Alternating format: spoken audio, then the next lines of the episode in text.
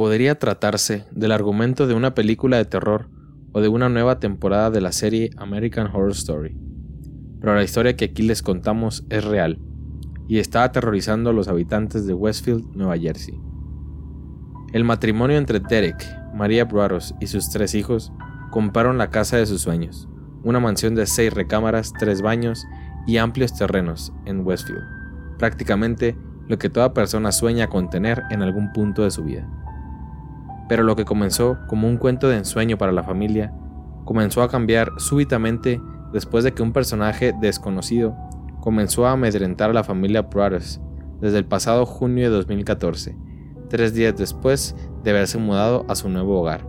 Las amenazantes cartas firmadas por una persona, la cual se hace pasar por el observador, un acosador misterioso que en cada nueva y aterradora carta le recuerda a la pobre familia que les está observando y les agradece haber traído sangre joven a la vivienda, refiriéndose a los hijos pequeños. La familia se había convencido de que se trataba de una persona mentalmente enferma, que no resultaría peligroso, pero tras recibir las últimas cartas decidieron que tenían que vender la casa. Lo intentaron en febrero, cuando su precio era de 1.49 millones de dólares, pero no tuvieron éxito. Volvieron a intentarlo en junio nuevamente sin éxito. Todo el mundo en Westfield e incluso en otras ciudades de New Jersey saben de la existencia del misterioso observador, el cual siempre estará vigilando la casa. Una de sus cartas dice, Soy el observador y he estado controlando esta casa durante las últimas dos décadas, algo que había hecho ya su abuelo en 1920 y más tarde su padre en los años 60. Ahora, asegura, es su turno. Un día, una persona extraña merodea por la casa y le advierte a la familia que tras las paredes hay algo oculto que un día saldrá a la luz. Pero, ¿por qué lo hace? Si una persona extraña merodea la casa, si jura conocer los nombres de sus habitantes y aporta detalles, pregunta quién duerme en tal o cual habitación y les advierte que tras las paredes hay algo oculto que un día saldrá a la luz, ¿cuál es el motivo? Solo lo hace para amedrentarles, para que abandonen el lugar, o por alguna extraña y perversa forma de diversión. Derek Brothers llamó a la policía y la pareja inmediatamente envió un correo electrónico a los propietarios anteriores, John y Andrea Woods, preguntando si habían recibido esas cartas. Habían vivido en la casa durante 23 años sin incidentes, dijo la señora Woods, aunque habían recibido una carta del observador solo unos días antes de mudarse. Después de esto, la familia Brothers decide demandar a los anteriores dueños por omitir la existencia de este acosador misterioso. Después de la demanda, vuelven a intentar deshacerse de la casa, pero no tuvieron suerte. Si solo fuera un simple perturbado más, como Derek y Maria Brothers pensaban cuando recibieron la primera carta, la policía hubiera podido encontrar al molesto demente en cuestión de poco tiempo. Pero aunque a finales de junio, el teniente Andrew Skibitsky confirmó que el caso se estaba investigando y a pesar de que las pruebas de ADN extraídas de las cartas señalan que su autor es una mujer, todavía no se ha podido identificar a su autor, según publicaba NJ. ¿Quién es el observador? O mejor dicho, observadora.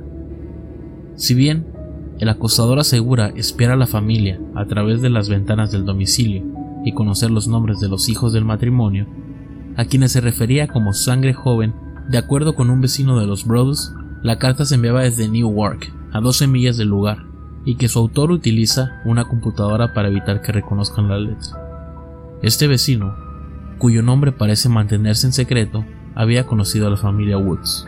Ellos, al igual que los Brothers, habrían recibido amenazantes correos. ¿Necesitas llenar la casa de sangre joven, como pedían los anteriores propietarios?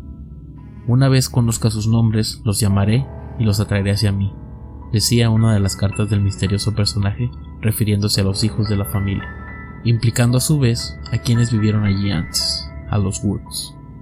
Y todo parece apuntar por los continuos cambios de manos que ha sufrido la casa, que ni ellos ni los Brothers han sido los únicos habitantes amenazados.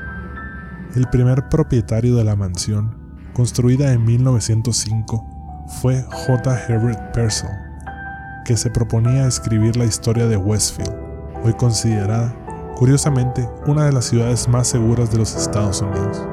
En 1913, un hombre importante de la ciudad, el mayor William H. Davis, compra junto a su esposa Florence la casa por un dólar y se la vende a su hijo Ernest por la misma suma en 1947, cuando decide retirarse.